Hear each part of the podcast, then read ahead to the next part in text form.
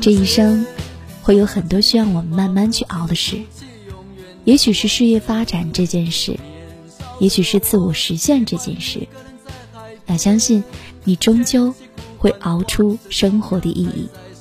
这个艰难的过程终究会过去。有位作家曾说：“每一个对自己的人生稍有期待的人都是如此，都需要熬。这个艰苦的工作是人注定要承受的，只是每个人熬的路径不同。人生不会一直风调雨顺，很可能在转角处就遇到生活的至暗时刻。”可是，要懂得熬过那些令人沮丧的日子，要坚持住，一步一步熬出其中的意义。而这，是人生注定的任务。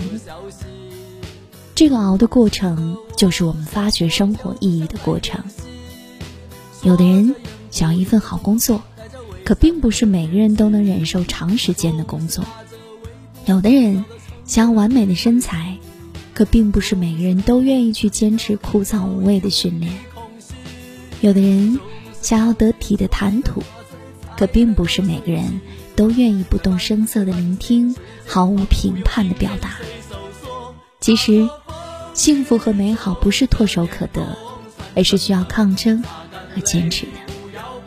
而一个人最大的本事，就是在时间的见证下，熬出生活的意义。苦涩的沙吹痛脸庞的感觉，像父亲的责骂，母亲的哭泣，永远难忘记。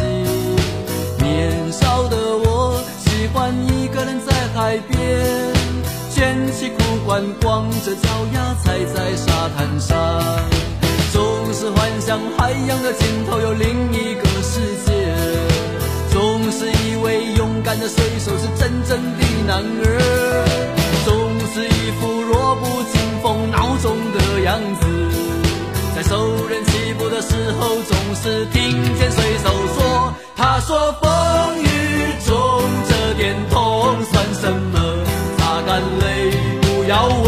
为什么。”长大以后，为了理想而努力，渐渐的忽略了父亲、母亲和故乡的消息。